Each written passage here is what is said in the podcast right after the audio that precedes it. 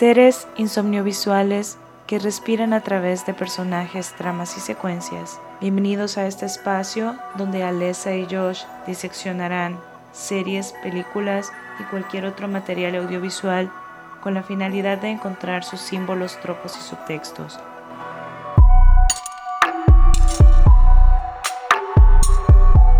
Saludos a todos los seres insomniovisuales que nos escuchan.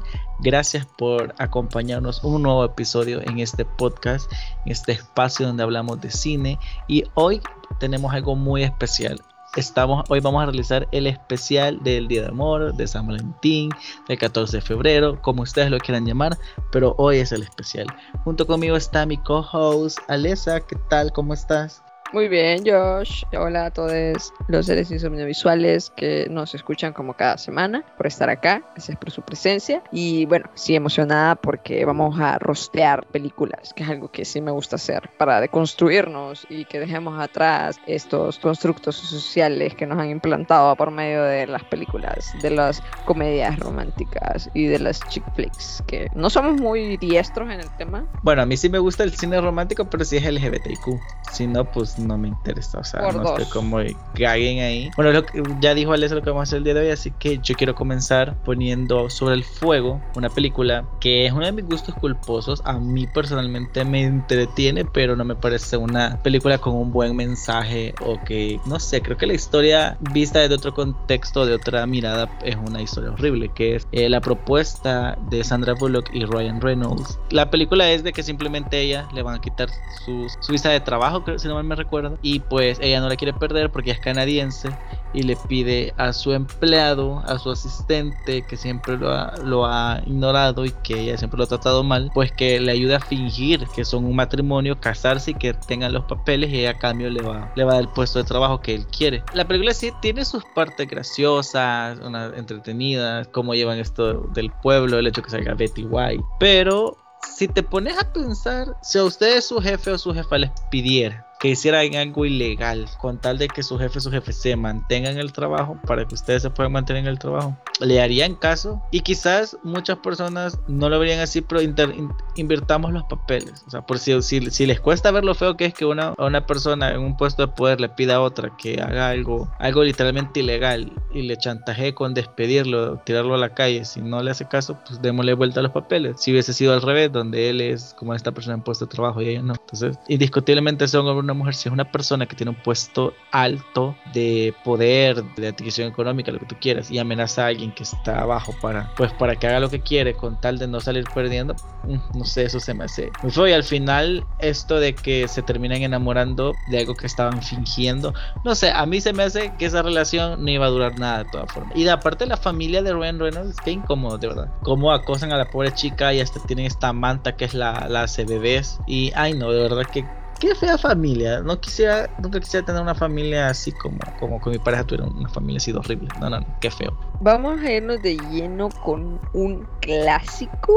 que todos idealizaron, que, que, sí, sí tiene momentos icónicos y entiendo dónde viene. Pero bueno, es Pretty Woman, que es una película de 1990 protagonizada por Julia Roberts y Richard Gere, ¿verdad? ¿Quién no ha escuchado la canción de Pretty Woman? ¿Quién no ha visto la película? Lo problemático de la situación, está romantizado el héroe, ¿no? El hombre que como héroe que llega a tu vida. Julia Roberts es una prostituta, una sexo servidora y que el approach que se toma con eso no es sano, no es como decir, ah, bueno, es una sexo servidora. También entiendo que los tiempos, ¿verdad? Los 90, pero, ah, o sea, igual, es algo eh, a lo que le hacen, eh, no burla, sino que es algo malo, ¿no? En, la película y, en la sociedad todavía se ve como, ay, no, es prostituta, que, que ser más despreciable, ¿verdad? Horrible, horrible. Cuando, mientras tú lo estés haciendo con, tu consentimiento y bajo tus reglas, me parece que está pues sí bien, ¿no? Y al final la vida de cada quien. Se toma esta figura del hombre hetero,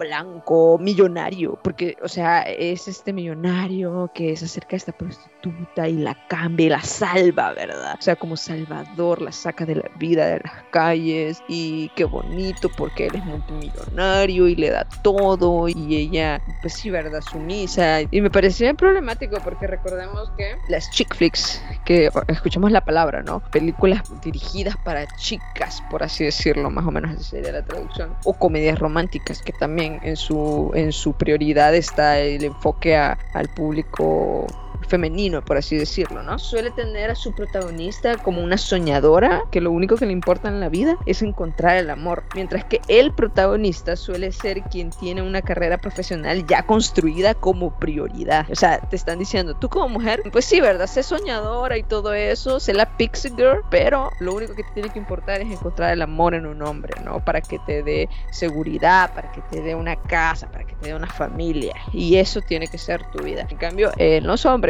ya tienen su carrera construida, tienen una posición de poder por encima, ¿no? Entonces, qué problemático es eso, me parece un tropo asqueroso, me, parece que hemos crecido con esa idea, ¿verdad? De que esa persona nos va a sacar de nuestra situación problemática, o eso, ¿no? Como mujer, de que no te tienes que preocupar más que en la vida de encontrar un hombre, nada más, para que se solucionen tus problemas. No nos enseñan a ser independientes y a tener nuestra independencia monetaria también. Curiosamente, la otra que yo traigo acá de las películas que a mí se me hacen de las más horribles con aspectos románticos es una Made in New York que es Jennifer López que es esta donde ella es que es la historia de Cenicienta pero eh, traída a un contexto neoyorquino el problema con esta película es que de verdad es lo mismo que decía Lesa con Pretty Woman. Típico hombre que todas las aspiraciones que puede tener una chica es encontrar a un hombre blanco con mucho dinero y o indiscutiblemente blanco de color asiático, a un hombre con dinero porque es todo lo que una mujer necesita, un hombre con dinero. Ese trope de hombres salvando mujeres y hay guapo también hegemónico. O sea, porque si es un señor con panza y bigote, no, ese tiene cara de asqueroso, pero tiene que ser alto, bronceado y guapo. Ese trope de hombre salvando a, la chica es, o sea, es cansado, se ha visto tantas veces. Qué feo encajonar a las mujeres y a las chicas que como que todo lo que pueden aspirar es a un hombre con, con dinero. Que curiosamente de las películas que traigo, tres tienen un, ese trope. Incluso las novelas con las que crecimos, a lo Mariela del Barrio, a lo Marimar, siempre era esto de que todo lo que puedes aspirar como mujeres, un hombre con dinero hegemónico con dinero. Y a veces le dan este cambio, como por ejemplo a veces las novelas que miramos de Peques, donde se descubría que era la hija perdida del señor con dinero y ella después hacía con dinero. Y, o sea, al final, ¿qué capitalista todo este mensaje de capitalizar tanto el amor? De verdad, de creer que todo es el dinero. Que si es importante, no lo vamos a negar. Que igual, sería, tampoco estoy diciendo vayan y romanticen, como la canción de cierto artista que se está de moda, presume mucho a, su esposa Eva Luna. Tampoco digo romanticen la pobreza, pero tampoco creer que todo en la vida a lo que puedes aspirar es un hombre con dinero. La siguiente película, que esa sí es la favorita de la mayoría de, mujeres a nuestro alrededor y de hombres, o sea, un par de hombres también, que la tienen como la máxima película romántica, la película que de verdad te va a hacer llorar y te va a hacer suspirar y, eso es el amor. Si, si yo no tengo una pareja así, entonces no quiero nada. Y es The Notebook, Diario de una Pasión. Es una película de los Qué porquería.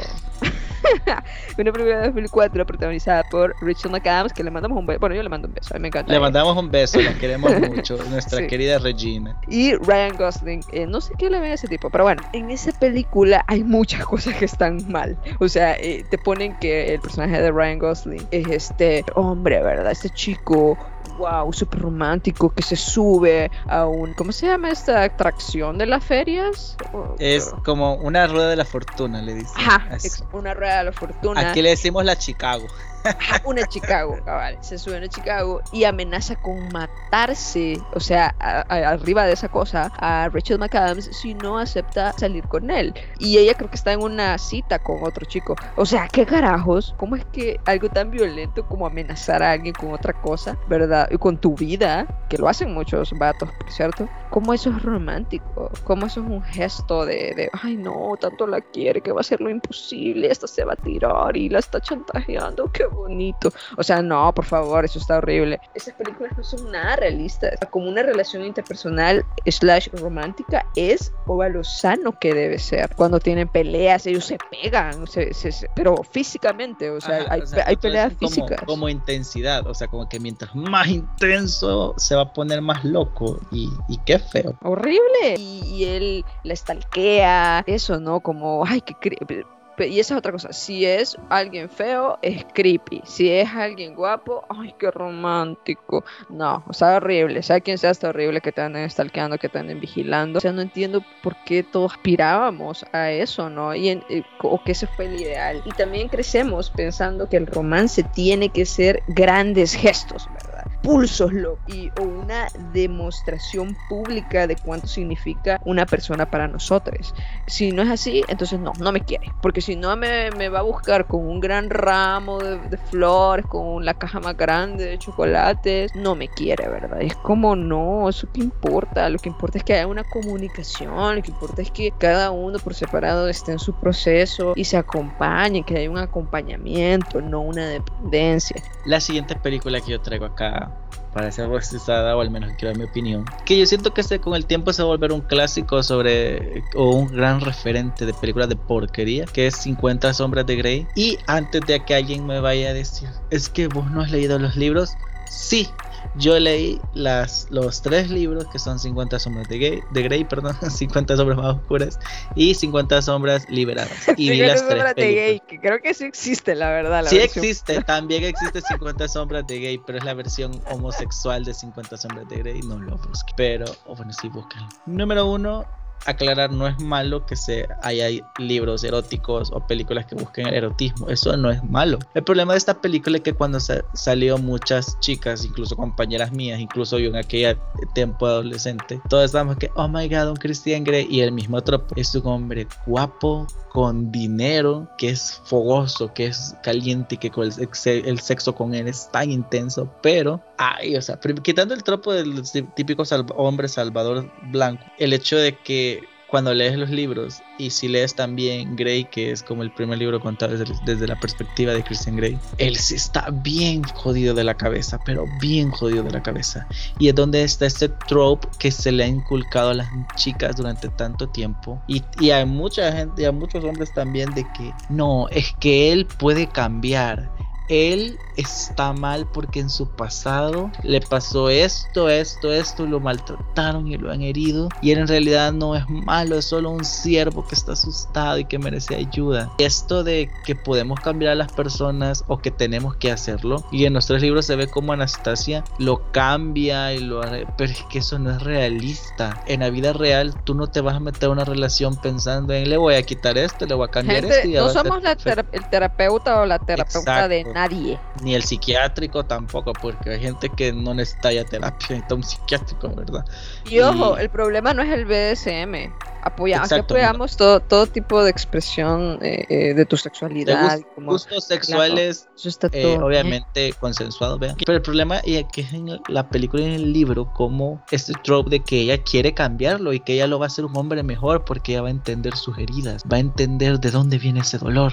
Y él es bien loco, de verdad, tiene, porque si lees los libros, sabes que hay, un señor que es un detective privado que desde el, punto, el día que él la vio y le gustó, le llamó al detective privado y le dijo que investigara toda su vida y le dio un, un folder. Eso sale de eso, lo ves. ¿Qué? Sí, si lees el cuarto libro que es Grey, que es el primer libro contado de la perspectiva de Christian Grey, él con su dinero mandó a, a investigarle, le dieron literalmente un folder con toda la vida de ella, desde dónde había nacido, dónde había estudiado, todo porque él tenía curiosidad de conocerla más, porque le pareció una chica diferente, misteriosa. Y en la película y en el libro, cuando lo ves, él de casualidad llega a la, a la tienda donde ella trabaja. Mentiras, él sabía dónde ella trabajaba y llegó directamente. O sea, cuando lees el Creepy. y, y escuchas todo desde la perspectiva de él, la tiene bien rastreada, sabe dónde está en casi cada momento. O sea, es eso, está mal de la cabeza. Y te venden, enfermo ya. y te venden esto de,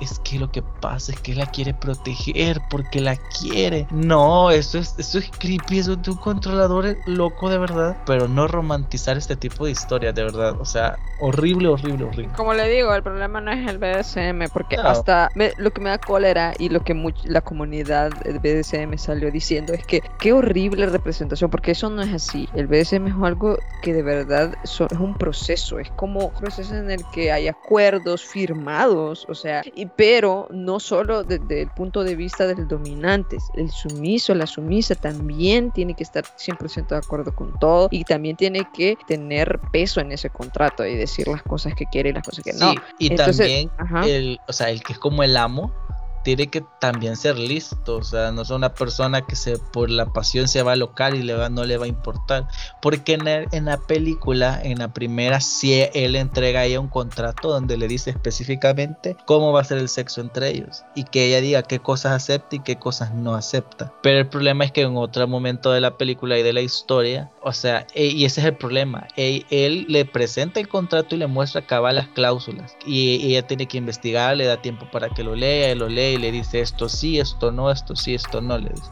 y lo firma. El problema es que ella lo hace todo esto pensando en que lo va a cambiar, va a hacer que se le vayan estos sus gustos.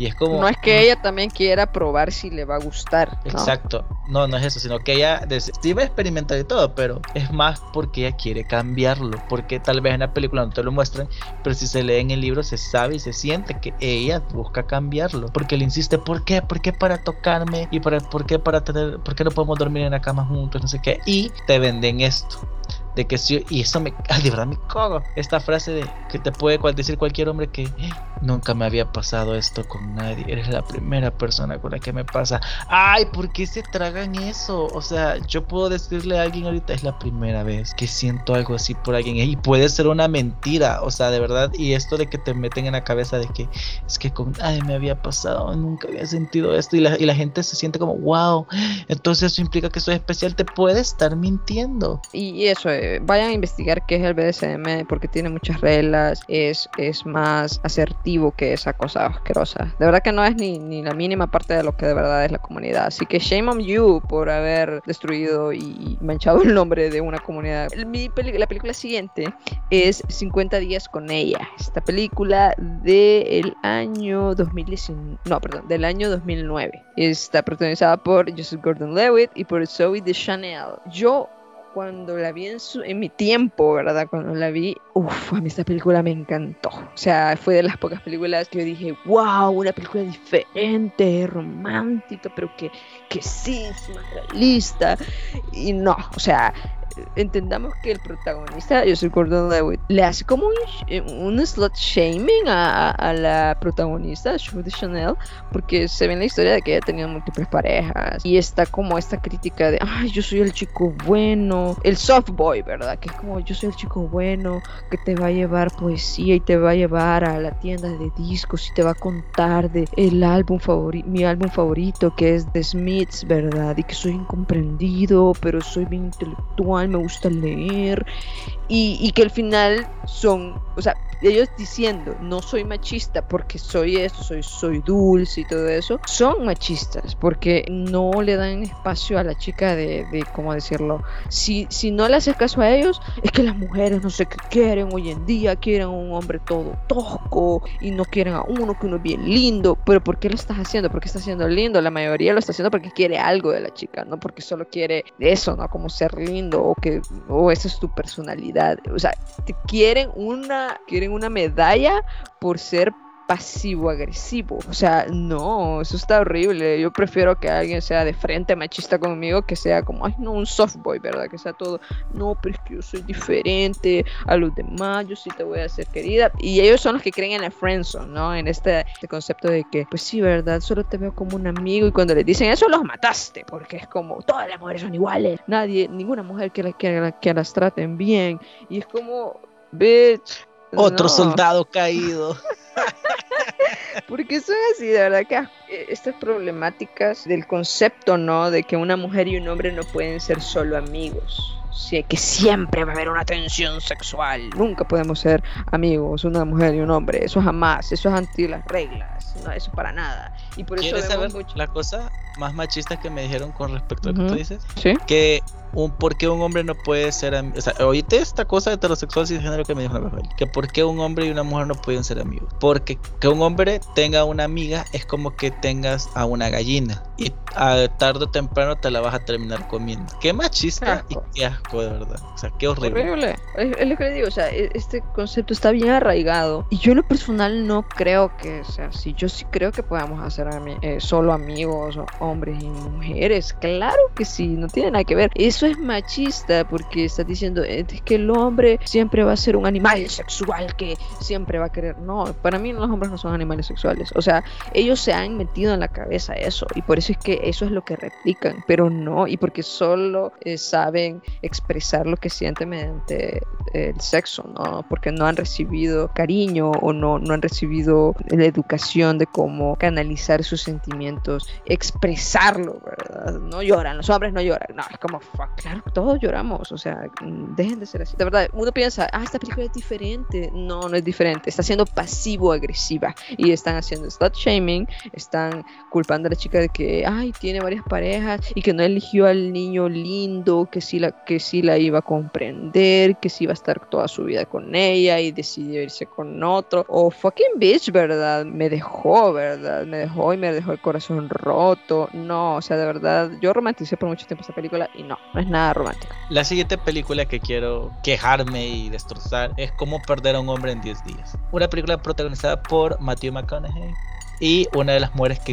en mi, opinión son de las mujeres más hermosas del mundo, de las que tienen mucho talento, pero a veces cogen papeles horribles como el de esta película, eh, Kate Hudson, a mí es súper hermosa también. La historia es sencilla, ella es una periodista y que pues, todo lo que tiene que hacer, pues, porque es como esta típica columnista que hace cosas y escribe cosas que a las mujeres les interesan. La cosa es que quiere escribir una, quiere experimentar esto de, y escribir un, un artículo basado en experiencias personales sobre, o sea, cosas que las mujeres hacen y que eso provoca que los hombres se alejen. Su idea es, quiero que las mujeres sepan las cosas que están haciendo que hacen que los hombres se alejen de ellas para que ellas mejoren y ya los hombres no se alejen de ellas. Lo que tiene que hacer es conseguir a un hombre que se enamore de ella y luego hacer ella todas las cosas horribles para que él se aleje. Y por otro lado tenemos el, personaje de Matthew McConaughey, donde él es al revés, o sea, él es un soltero cotizado y wow, y lo que él va, apuesta con el director como creo que de su agencia de publicidad de que puede hacer, que él apuesta de que puede hacer que una mujer se enamore de él en 10 días. Entonces toda la película transcurre en esos 10 días de como la apuesta. Ella tiene que hacer que él la deje y él tiene que hacer que ella se enamore. ¿Por qué vemos el, los sentimientos de las personas son cosas para hacer juegos, para hacer apuestas? Me caga el trope de hago una apuesta sobre los sentimientos de alguien. Es horrible y está muy normalizado de que, ay, te puedo apostar a que, desde cosas como te he puesto que la puedo llevar a la cama o que te he puesto que puedo hacer que se enamore de mí. O sea, ¿por qué los sentimientos de las personas lo vemos como un juego, como un chiste, como algo que puedes divertirte con ello. Y claro, o sea, la película, y es lo que hacen muchas de estas películas románticas, como le meten comedia, en lo que te reís, jajajaja, no te, no, te estás fijando que te están normalizando algo que no está bien. Y sí, se quedan juntos porque se logran enamorar, porque la gente puede cambiar. No, bitch. O sea, no puedo creer que estés con alguien que de un inicio eh, lo que pudiera llegar a sentir era una apuesta, era algo por, de lo que tenía que sacar ventaja. Es como que alguien diga voy a enamorarla para acostarme con ella. Es lo mismo porque al final estás jugando, ilusionando a alguien, llenándolo, o sea, jugando con su corazoncito, sus sentimientos para obtener algo a cambio. La siguiente película de la que yo quiero hablar fue la que me tocó mucho en mi tiempo del boom, ¿no? De vivir en alrededor del boom de esta película tóxica hasta más no poder. Y bueno, y saga de libros es Twilight, Crepúsculo. Es una película de 2008. La primera película es de, 2008 está protagonizada por Kirsten Stewart y Robert Pattinson. Ahora, el problema con esto, uy, ¿por dónde empiezo de verdad? Esta es una historia de fantasía, ¿no? De, de un vampiro, ¿verdad? Que se enamora de una humana, de una mundana, ¿verdad? De una... ¿Cuál es el problema acá? Que para empezar, él es un stalker, él es un acosador, que se mete desde que la conoce, desde que ella llega, nueva chica del pueblo, se va a verla dormir a su cuarto, o sea, entra por su ventana y esta criatura, porque ajá, es un hombre criatura, la ve dormir porque le gusta ver cómo duerme pacíficamente. Y todas las y todas las chicas dicen, "Ah", y suspiran, "No, eso está horrible, eso está eso es, eso es acosar a alguien, eso es abuso incluso, porque no le estás dando... Y tendencias de asesino. Sí, o sea, qué carajo, de verdad, no le estás dando el consentimiento de que te vean, hasta por ver tienes que dar su, tu consentimiento, ¿no? Ay, no, qué feo. Y la cuestión es que para empezar eso, para seguir, está como esta em, relación bien fragmentada donde ella, este, Kristen Stewart, en su papel como humana, ¿no? Quiere cambiar por él, o sea, porque como él es un vampiro y ella sabe que en algún momento se le va a acabar su vida y él va a seguir viviendo porque ha vivido no sé cuántos años. Y es como no, pero es que yo no quiero que nuestro amor termine, entonces quiero que me convierta y él le dice no, no quiero convertirte porque tú deberías de vivir una vida normal y ella como no, yo quiero que me conviertas y, está como que eh, yo solo me vi la primera pero he escuchado los resúmenes de las otras y es como que insistente de que quiere que la cambie, de que quiere que la convierta y él eh, llega un punto que le dice, va, te voy a convertir, pero si te casas conmigo. Y esa es otra cosa que también hay que decir. El desenlace de todas estas películas, entre comillas románticas, que no lo son, siempre es una gran boda, usando la idea que nos han inculcado la sociedad de que es el paso más lógico, entre comillas, para una pareja, o que solo así el amor es tomado en serio, por así decirlo, o como algo real. Entonces cuando sabemos que no necesariamente es así y que muchas personas llegan a ese punto ocultándole quiénes realmente son a la otra persona, y por eso es que después vemos que a los meses la gente se, se separa, porque solemos entrar a las relaciones sentimentales mostrando solo lo mejor de nosotros, ¿verdad? Mírame qué perfecto soy, mírame qué perfecta soy, mírame qué perfecta soy, ¿verdad? No tengo nada malo. Y no mostramos ese otro lado que tenemos, que a veces somos enojados, que a veces somos intensos, que a veces... Entonces es feo porque llegamos al punto de casarnos, ¿no? Y hasta ahí es donde salen los verdaderos colores, por así decirlo. Y eso es porque tenemos poco tiempo, pero todavía tiene otras cosas horribles. Está este hombre lobo que, que está obsesionado también con, con ella y que en realidad al final te dicen que no es que estaba obsesionada con ella, sino que él se iba a enamorar, no sé cómo es eso, pero él se iba a enamorar de la hija que ella tuviera. Fucking pedófilo. O sea, qué feo, qué raro. Porque son raros. La siguiente película que yo traigo es una película que en mi infancia era como, wow, qué bonita historia de amor. Y ahora me parece como, es una porquería, ¿sabes? Es La Bella y la Bestia wow, o sea, una película animada que marcó la infancia de muchas personas, pero eso no es sano. Número uno, síndrome de Estocolmo, enamorarte de tu opresor, ¿sabes? Eso no es amor de verdad, eso es un problema psicológico. Además, de cierta manera, es bien fácil enamorarte de una bestia si tiene un castillo bien chingón, tiene una biblioteca bien grande, o sea, si la bestia hubiese sido un pordiosero, ¿creen que se hubiese enamorado de ella? E igual, quizás sí, porque si era su secuestrador, sí, porque ya tiene síndrome de Estocolmo. O sea, es feo como durante tanto tiempo y es este mismo trope de que puede, ella tiene el poder de cambiarlo. Claro, acá te lo dicen porque es una maldición y el beso del verdadero amor. Pero desde pequeños tenemos esto de que puedes cambiar a alguien en una relación. O de que no importa qué tan malo, agresivo y si te tiró a la mierda, no importa, puedes, con amor va a cambiar. Y cuántas personas han estado en relaciones intentando salvarlas y no van a salir de ellas. Y es más fácil ver a la bestia con buenos ojos cuando ves a Gastón. Si, si hicieran la película sin Gastón, ¿cómo sería? ¿De verdad creeríamos que está bien que se enamore de la bestia? O sea, porque claro, te ponen este personaje para que haya un contraste y que sea pueda resaltar más el otro personaje. Pero sin Gastón, de verdad, usted hubiese visto bien que se enamora de quien la secuestró, quien casi le da un zarpazo, solo porque ay la salvó de los lobos, o sea, y quitémonos eso de la cabeza, que alguien que te está maltratando, que te hace daño o que de verdad te, te ha violentado de cierta manera, en un momento haga algo bueno por ti, no quita todas las cosas malas que hizo en el pasado, ¿sabes? Si es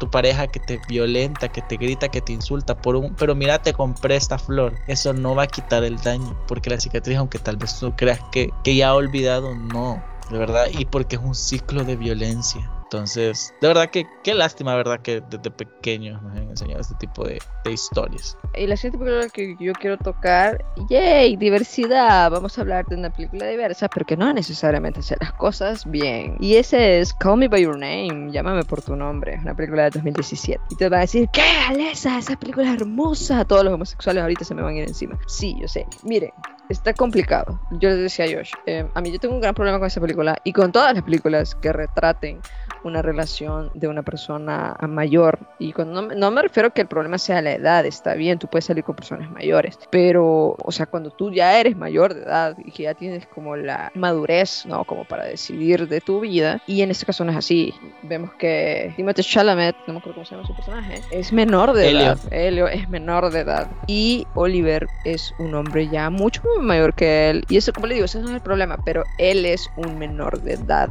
Entonces no normalicemos eso, no romanticemos eso, de que, ay, no, es que él súper lindo le empieza a enseñar que es eh, la vida. Y sí, la película toca un tema muy bonito del despertar sexual de una persona, toca el tema de a, conocer, ¿no? A, investigar de tu orientación, quién, quién te gusta, ¿no? y eso está bien, eso está bonito. Y además de que la, película, si seamos bien sinceros, es hermosa, o sea, visualmente es hermosa, los diálogos, te deja, es con es que esos paisajes de Italia, ¿verdad? Súper lindo, súper idílico todo. Entonces, eh, a mí hasta me causa incomodidad cuando veo ahora la escena cuando él está, le está haciendo un masaje en los pies. No sé, es como un señor haciéndole un masaje en los pies a, no un niño, pero, pero pues sí, ¿verdad? A un chico que no es mayor de edad. Entonces, eso es a esperarse porque no, no, no, no está, no tiene la edad para consensuar. Y no importa que él quiera, porque me van a decir, sí, pero es que él quiere y él es el que se le insinúa y no, pero él es un chico, él todavía no tiene la madurez para saber si, como para saber si eso está bien, por así decirlo. Entonces, no, de verdad que no caigamos en esos tropos igual como comunidad, porque también hay muchísimas, eh, hay una película que se llama Loving Annabelle, que es una película que es lo mismo. Es una chica de una escuela católica que se enamora de su maestra de la escuela católica y lo mismo, ella es menor de edad y, verdad y no deja de estar mal, o sea, y no deja de, de ser eso inaceptable, por lo menos para mí, ¿verdad? Y creo que lo que debería de ser, pero bueno. Creo que lo que afecta es que ves personas blancas y hegemónicas. Si cambiáramos la película, al menos Call Me By Your Name, y a Elio lo dejáramos tal y como está, pero a Oliver lo haríamos un señor de color, por ejemplo, obeso, por ejemplo, con calvo tal vez, le quitamos la hegemonía. Ay, no, qué feo que un viejo así se enamore de un jovencito. O sea, es ese racismo y todo este, este concepto hegemónico que tenemos. O sea, lo valemos, pero porque son gente atractiva. Y también, le voy a poner más claro todo, el darle la vuelta a esto Básicamente estamos viendo Lolita, esta película novela de Nabokov, donde un hombre se enamora de una niña. Sí, sí, denle la vuelta, básicamente es eso. Solo que son dos hombres, pero eso no quita que eso esté totalmente mal. Así que bueno, esa es por mi parte, mi aportación a las películas. Hay muchísimas, toda la mayoría de películas. Muchas eh, películas horribles. Love Actually, que la, hablamos en su tiempo en el especial de Navidad, que también es una, película romántica que tiene este acosador horrible que todos romantizamos en su momento que salía con sus pancartas diciendo eres toda para mí, que era la esposa de su mejor amigo a la que grababa así en video en videocassette, así de lejos. O sea, what the fuck. La mayoría son películas de personas blancas. Eso hablábamos con Josh. No, lo menos,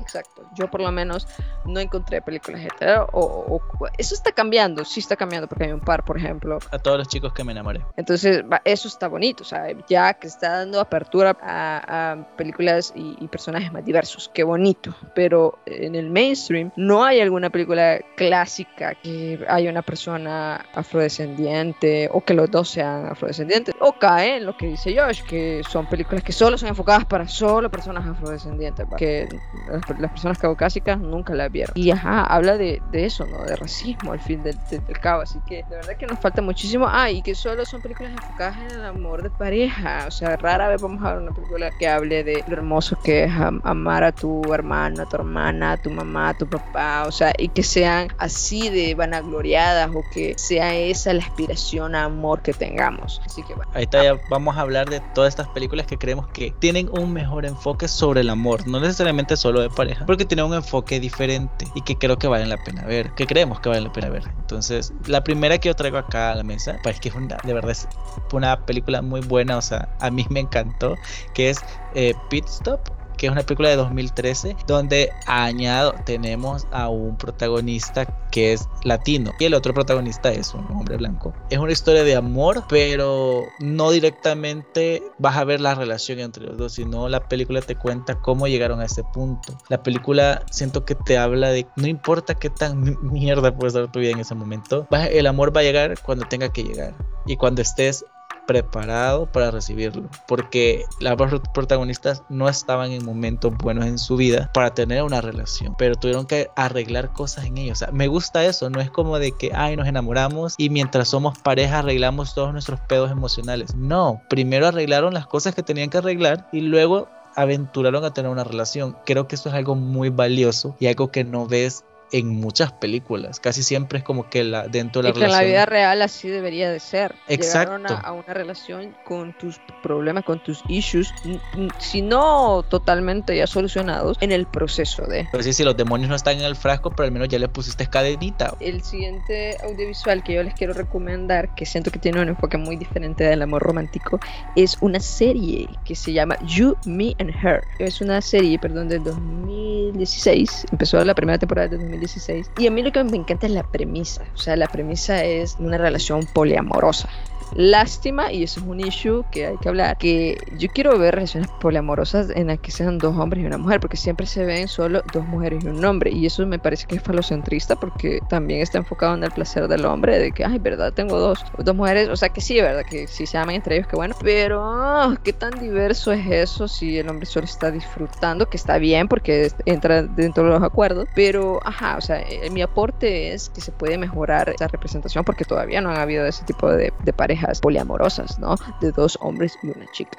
Entonces, eh, eso es lo único malo, pero de ahí me parece que es una serie muy interesante donde profundizan del poliamor, no, lo ponen solo, miren, esta es otra opción aparte de la monogamia y está bien, sino que te muestran también la problemática de eso, que no solo vas a entrar y, y, vas a decir, papá, ahora soy poliamorosa, pero tenemos muy arriesgado la, la, monogamia.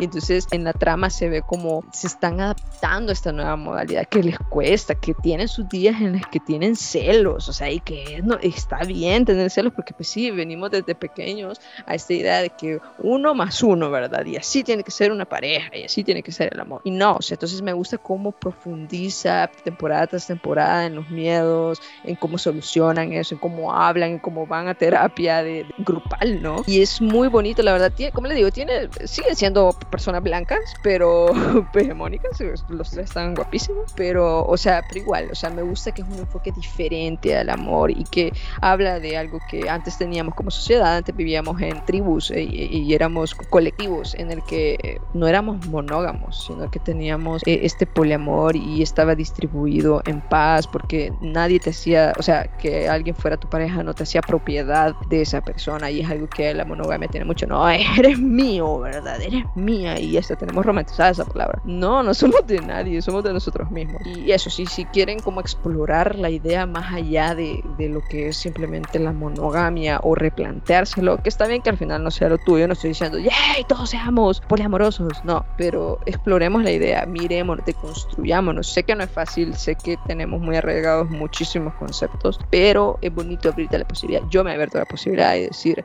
ok, voy a investigar más del tema. La siguiente película que quiero agregar es, se llama Mi Mejor Amigo, es una película argentina de 2018 creo que sigue disponible en Netflix y me gusta esta película porque para empezar puede ser una historia de amistad entre dos chicos o una historia de amor entre dos chicos. Ahí queda muy abierto a la interpretación de cada quien. Me gusta primero porque muestra cómo eh, de chicos, ¿verdad? jóvenes, menores de edad, pero cómo entre ellos puedes crear un gran vínculo de apoyo, un vínculo de, o sea, porque el amor no solo viene en, en el paquete de la pareja monógama, sino que puede venir en las amistades y en las conexiones reales que podemos crear. Y wow, es muy hermoso ver cómo en la película logran crear esto, esta hermandad y de verdad es que la película es bien bonita, o sea, es bien dulce. Y poderte analizar de que qué difícil es ver a dos hombres apoyarse entre ellos sin que penses que es algo homosexual, sin que penses como es que aquí hay algo gay, quizás se gustan, sino que creer que entre hombres puede ver y nuestros chicos que son jóvenes creer que puede haber apoyo mutuo. Y eso es algo muy valioso el, ver que los hombres se pueden apoyar los hombres se pueden querer se pueden abrazar sin que haya nada homosexual en medio ningún interés sexual ahí. O sea y creo que esa película lo trata muy bien. Creemos que el punto más alto del amor es el amor de pareja cuando no necesariamente. Mi siguiente recomendación es Eterno Resplandor de una mente sin recuerdos, que es una película del 2004, que bueno, está protagonizada por Kate Winslet y el gran y único Jim Carrey. Yo lo que rescato mucho de esta película es que esta sí es muy diferente. O sea, es un enfoque más realista, por así decirlo, de, de las relaciones románticas. Y que entra también el, la, el trope, el tropo de la Pixie Girl, que la Pixie Girl es esta chica atrevida, ¿verdad? Que tiene el cabello de colores, que, que va a llegar a sacudirle el mundo a es el hombre aburrido, hetero, ¿verdad? Y lo va a hacer una persona más aventurera y, lo va a hacer crecer. que es un concepto bastante feo, la verdad. Lo que me, me gusta mucho de esta película es que eso, tiene un enfoque más realista, porque habla de cómo, lo que hablaba yo antes, de cómo fingimos ser nuestra mejor versión hasta que ya entrados en la relación empiezan a salir nuestros colores, hasta que luego empezamos a mostrar el lado no tan bonito que todos, todos tenemos. Se ven los lados crudos, los lados, las peleas, ¿no? Y las peleas que siempre hay en toda relación eh, interpersonal y obviamente en una relación romántica, pero en cómo llegamos a este, a este punto de inflexión de decir, mostremos todo lo que somos, no queramos cambiar a la gente, o sea, que ellos busquen cambiar o ayudarles a mejorar ciertas cosas, pero porque en su vida no está siendo aplicada de la mejor manera. Como lo dice el personaje de Kate Winslet, solo soy una chica jodida, perdón mi, mi, francés, yo no soy de decir malas palabras, pero no supe cómo traducirlo, que, que busca su paz mental. Eso es lo que le dice a Joey, ¿verdad? Que mostrar a una chica que está rota, porque mucho se muestra eso, ¿verdad? La chica rota, que llega al bottom, que llega a tocar fondo, ¿verdad? Y que, pues, pues sí, busca el sexo como para, para, para esconder todo lo que es y todo eso. Y yo creo que no es como chica que debemos de juzgar eso, eso debemos juzgar que no es una persona sana en general. Y esto le pasa también a los hombres, y los hombres lo hacen todavía más, pero eso sí está aceptado, ¿verdad? eso, eso es un hombre, ¿verdad? se acuesta con varias mujeres. Y si es al revés, bueno, estamos en, una tecnología en la que te permite borrar a las personas de tu cabeza, no tener ningún recuerdo de esas personas. Entonces, al final el punto es que por más de que queramos borrar a las personas de nuestro, de nuestro pasado, tenemos que aceptar que llegó a nuestra vida para enseñarnos algo y tenemos que aprender esa lección porque si no lo vamos a seguir repitiendo por todos lados. O sea, entonces aprendamos de nuestras relaciones fallidas y no le metamos la culpa al otro, ¿verdad? Ay, lo voy a olvidar porque ella fue una bitch conmigo o porque él fue un asqueroso conmigo. Eh, no, también digamos, también aceptemos las cosas que nosotros hemos hecho mal. La siguiente que quiero recomendarles es Old Boys. Es una película de UK. Se ve casi como una de estas películas románticas de adolescentes, pero personalmente me gusta quizás el giro que se da, que tal vez no es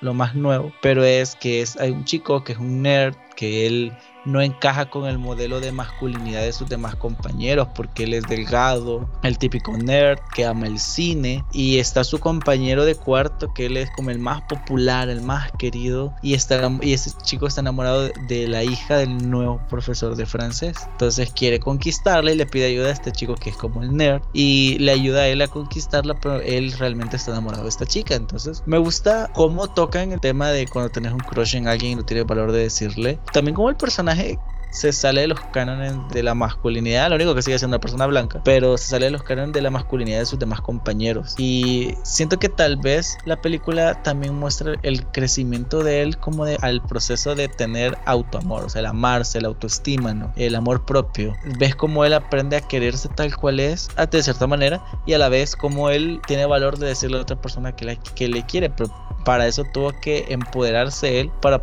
empoderarse, amarse, para poder pensar en una relación con alguien Y eso me gusta mucho. Bueno, mi siguiente recomendación es una película de terror. ¡Wow! Romance en el terror. Sí, es una película que se llama Let the Right One In. Déjame entrar, le pusieron en español, creo. Y es una película de 2008. Es una película sueca. Ahora, esta es una película de vampiros. Y este es el paralelismo que quiero hacer con Twilight. Aquí vemos como, para empezar, son niños, los dos O sea, en teoría, los dos son niños, ¿no? son dos personajes, está el niño y la niña como de 12 años, por así decirlo. Empieza en el que él la conoce a ella y que ve que anda descalza y en Suecia cuando está nevando y él se queda como, what the fuck. Y luego, bueno, vas desenmarañando la, la historia y te das cuenta que ella es una vampiro y que ha tenido 12 años por no sé cuánto tiempo. Que ahí entra una discusión como que tan, tan correcto porque, ajá, o sea, tiene 12 años físicamente, pero en realidad es extraño. Pero bueno, me gusta como esa dificultad que te pone la trama en que te preguntes, ¿eso está bien o está mal? Lo que me gusta es que en este caso, al contrario de, de Twilight, aquí el humano no quiere cambiar, o sea, no quiere, no quiere que lo cambien para estar toda la vida con el vampiro, sino que se aceptan tal y como son. O sea, y eso me parece muy bonito porque habla de un simbolismo en el que eso, no quieres cambiar a tu pareja, te acepto tal como soy, como tú eres, pero obvio, de forma lógica, ¿verdad? No la voy a aceptar que sea abusador o que me golpee o que me trate mal, no, sino que hablamos de otras cosas, por ejemplo, no sé, cómo comes, ¿verdad? Si, si abrís mucho la boca, o sea, son cosas que, ¿por qué la, la gente va a cambiar? Entonces, de ese tipo de cosas estoy hablando. Siento que las películas más románticas que he visto en toda mi vida, sin que sea nada explícito, sin que sea nada morboso, sino que hasta las escenas donde ellos están en una cama y están como a la par el uno del otro, pero él está no está viéndola porque le dice no me veas, porque ella está cubierta de sangre, porque está llegando de matar a alguien y él solo mira a otro lado y en ningún momento la toca ni nada. Y también lo bonito es que en el libro, yo me leí el libro, esta es una adaptación de un libro y wow, o sea, me gusta porque en el libro Ellie, que es nuestra protagonista, spoiler, spoiler, nos cuentan de que era es un chico, pero durante no me acuerdo qué época que es en la que lo convirtieron, abusa, el, el, vampiro que lo convirtió abusó de él y en el proceso de trigger warning, algo fuerte, lo desmiembra, o sea, le quita como el, su miembro, ¿no? Entonces, por eso como que queda implícito de que hace como una transición, hay como una persona transgénero ahí, o sea, muy rústicamente, ¿verdad? Por eso toma un nuevo significado cuando Ellie le dice, yo no soy una niña, o sea, ¿qué pensarías si te dijera que yo no soy una niña? Y todos pensamos que en la película se está refiriendo a que es una vampiro, ¿no? Pero va más allá todavía. Es una vampiro y es una vampiro transgénero. Entonces, por favor, véanla. Una película hermosa, terrorífica también, porque me encanta. Es súper oscura. Eh, sentís el frío de Suecia cuando la ves. Y véanla, de verdad que a mí me encanta. Sí. Y el libro también, si tienen la oportunidad de leerlo, léanlo. Para ir terminando, por el tiempo también, en la que quiero recomendarles, esa sea una película bien dulce, o sea, que esta es para, para sentir es The Thing About Harry. Tiene uno de mis tropes favoritos que es Enemies to Lovers. Y en este caso específico es simplemente un chico que tiene que ayudar. Eh, le piden sus padres que vaya a la ciudad donde él es y haga el favor de llevar a una, a una, persona al centro de a Nueva York, si no mal me recuerdo. El detalle es que descubre que este chico es el que le hacía bullying a él cuando estaban en secundaria. Y ahora es un chico diferente y obviamente él se acerca con prejuicios porque ese también era el que me hacía bullying. Realmente la historia es súper bonita, es súper cute y me gusta que el chico que le hacía bullying ahora resulta que él es una persona pansexual y aparte de eso no es una persona blanca, es una persona con raíces latinas diría yo. Puede ser que sí, pero no es una persona blanca. Entonces, y aparte me gusta el contraste que hacen porque uno es el típico homosexual, un tanto femenino que se viste de cierta manera y el otro no, el otro es una persona pansexual que, que se viste de formas más libres, que es un poquito más rebelde. Y wow, la historia es bien bonita, sí tiene una parte que, que, que es como que la más problemática, pero que espero yo que no se use como para estigmatizar a las personas pansexuales, porque personalmente yo, bueno, yo que estoy deconstruido, no lo siento como un prejuicio ni como que lo estén haciendo así. Y es una película, por cierto, para televisión. Bueno, en la siguiente recomendación que yo les quiero dar, bueno, creo que voy a, ahorita va a ser como una lluvia de, porque nos está comiendo el tiempo, de verdad. Pero, eh, no sé, me suenan varias que valen muchísimo la pena. Por ejemplo, A Secret Love es un documental de dos señoras de la tercera edad que cuentan su historia de cómo tuvieron que esconder su, pues sí, verdad, su amor, porque son lesbianas, verdad, en los 70 creo yo. Y entonces me gusta porque, wow, me encanta ver personas de la tercera edad, de la comodidad, es como, ah, qué bonito eso y hay poca representación de eso, por cierto, porque pues sí, ¿verdad? Nos matan antes de tiempo. También mencionar Moonrise Kingdom, que es una película de Wes Anderson, que a mí me encanta este, este director, y habla de, de, un amor, ¿verdad?, de la niñez. Son dos niños que se enamoran, una chica y un niño y una niña, pero me gusta porque es como bien dulce, es como un parecido a Romeo y Julieta, pero no, o sea, de verdad que se aleja del, del trope. es muy graciosa la película y es como muy inocente, como esa inocencia de los, del primer amor y de que uno hace cosas que hay, que el primer beso y que y primero es como incómodo. Deadpool, Deadpool es una película romántica, o sea, si lo vemos bien, Deadpool es una película que habla de amor y me gusta que hay un poco, una pincelada de, construcción a la masculinidad tóxica. En el momento en el que vemos a Wade Wilson, que su novia con un strap-on lo va a penetrar, ¿verdad? Uh, eso está bonito, está bonito, me gusta. Encantada, Enchanted, que es esta película de Amy Adams, de Disney. Icónica iconiquísima y creo que me gusta porque deconstruye mucho como el, cuento, de hadas. Sí, sí, sí, lo deconstruye mucho, lo construye muy bien y si se fija, si se acuerda, al final ella es la que pelea con la dragona. ¡Wow! ¡Qué icónica! Ella es la que salva a, su enamorado, ¿no? Aunque tiene una parte como de swingers, pero... Pero ajá... Ah. Sí, sí, acordate el final, pero sí. Pero esa es icónica, Es que sí, de verdad que es una película bastante diferente. Yo me puedo las canciones. Ay, yo también. No, me gusta admitirlo, pero yo también. y me encanta esa película, la amo, de verdad que sí, buena. Y ajá, o sea, al final siempre termina con. No, no. Termina una boda, pero no es la boda de ella. Y, por cierto, que va a salir la secuela que se va a llamar Desencantada. Donde nos van a contar. Pues que no, no funcionó el matrimonio. Y. Como eso, y eso me gusta. Aparte, me gusta el concepto de que ella como princesa es diseñadora de moda. Entonces, bitch. Sí, no la ponen como la bimbo, ¿no? La princesa tontita, sino que ella, ah, incluso eso, eso tiene mucho valor. Ella crea su propia empresa en base a que ella es diseñadora, ella hace su empresa de, de modas. Eso es female empowered, o sea, eso es, eso es girl power, eso es también The Ship of Water, que a mí me encanta esa película, de verdad, cuando salió, muy merecido el Oscar y por fin la, fantasía. ¿Sentimientos furros? Sí, quiero salir del closet como una persona furra, no, mentira. Pues, es que sí, esta película es muy buena y, y me gusta porque es un simbolismo, sí, es un simbolismo, dejen de estar criticándolo uno. Es un simbolismo lo de la criatura. Pero bueno, la cuestión es que es muy buena película, de verdad. Veanla, visualmente hermosa. Guillermo del Toro hace un proyecto que toda su vida lo quiso hacer, es la película de su vida, es la película más personal que él tiene, se notan las actuaciones, tenemos a una protagonista, es una persona eh, con discapacidad, entonces wow, me gusta, es una, eso está cool. Y tenemos a esta criatura. Y eh, sí, primero es raro y decís what the fuck is going on, pero no, o sea, de verdad que véanla, es hermosa, eh, ese último poema al final es para mí de los momentos que más me han erizado la piel y más me han hecho llorar. ¿Cuál otra? Bridesmaids, Damas, Damas en Guerra, creo que le empezaron a final. Que sí, es una película de amor, porque es una película de cómo, cómo amas a tu mejor amiga, a tu mejor amigo. Tú lo puedes plasmar en lo que tú quieras, pero me gusta eso, que es como un, un amor y cómo sentir que estás perdiendo a, tu amiga, ¿verdad? Porque se va a casar y empieza un, es, una, es una comedia bastante buena. Yo, la disfruto muchísimo con Kristen Wiig. Es un amor muy válido. Nadie, que nadie le diga lo contrario. O sea, el amor no solo es eh, una pareja, no, también es ese amigo, ese mejor amigo, ese mejor amiga. Pues tal vez solo mencionar Jungleland, que es una historia de dos hermanos. Y me gusta porque, para empezar, siento que toman la masculinidad de un concepto diferente. Y, wow, si ves el amor entre dos hermanos. O sea, tal vez no a inicio de la película lo vas a entender, pero al final, al final, es el amor de hermanos. Y eso es muy bonito. Y también, porque, como les digo, siento que toca la masculinidad desde una perspectiva diferente a lo que venimos acostumbrados de las películas usualmente. El retrato de una chica en llamas, una película hermosísima, una historia de amor que de verdad te llena, te, llega al corazón, es hermosísima. Obra maestra. Y esa creo que todos deberían verla una vez en la vida, porque de verdad, wow, es